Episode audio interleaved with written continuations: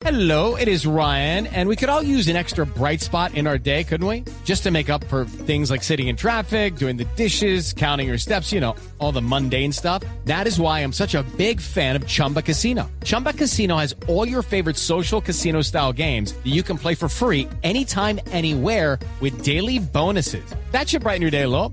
Actually, a lot. So sign up now at chumbacasino.com. That's chumbacasino.com. No purchase necessary. BGW. Void were prohibited by law. See terms and conditions. 18 plus. Pero hay un componente realmente eh, especial que hace también parte de la fiesta del fútbol. El ese- equipo número 33, dijo Blatter.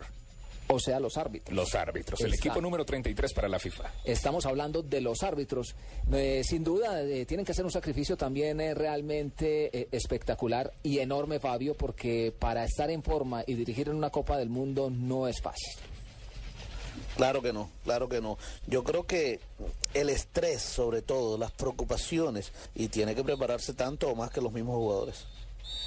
Bueno, a propósito, hemos eh, traído y queremos compartir con todos ustedes voces de las personas autorizadas para referirse eh, lo que será eh, la preparación de cada uno de los árbitros de cara a la Copa del Mundo. Por ejemplo, Máximo Busaca, jefe de arbitraje de la FIFA, ha sido uno de los invitados el día de hoy aquí a Misión Brasil.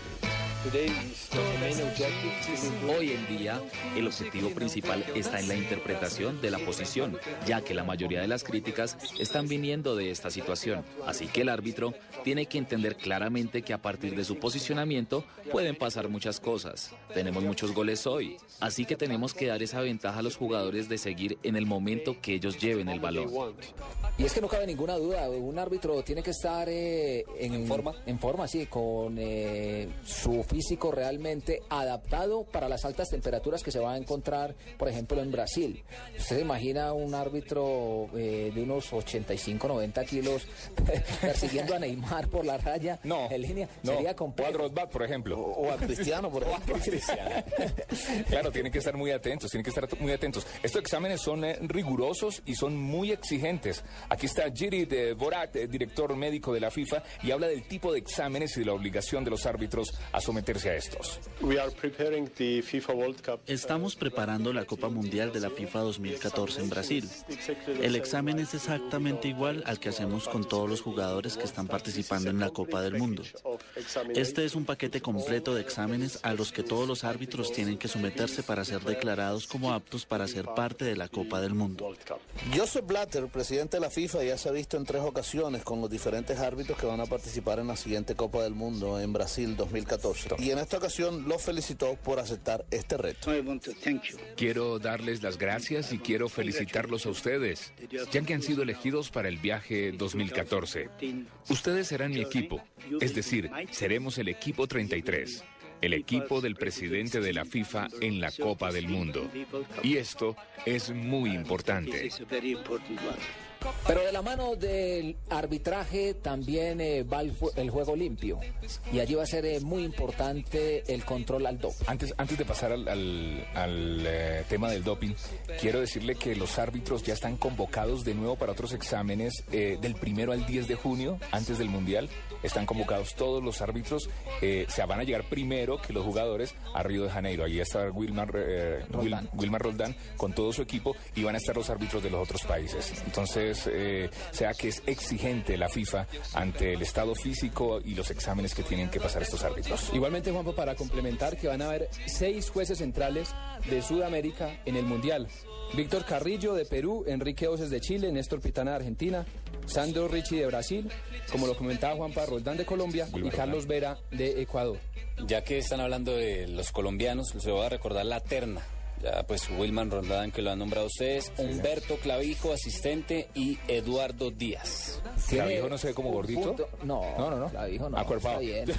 Está bien. El del meta, ¿no? Allá, allá los pesan, allá les hacen los test. Si no Allá está de no va. todo. Sí, sí. Eso lo bajan del bus. eh. Ellos están desconvocados. Sí, sí, sí. Allá van y los eh, analizan y ven si están en condiciones eh, de afrontar el reto. Pero la verdad es que tienen un punto bastante alto que superar.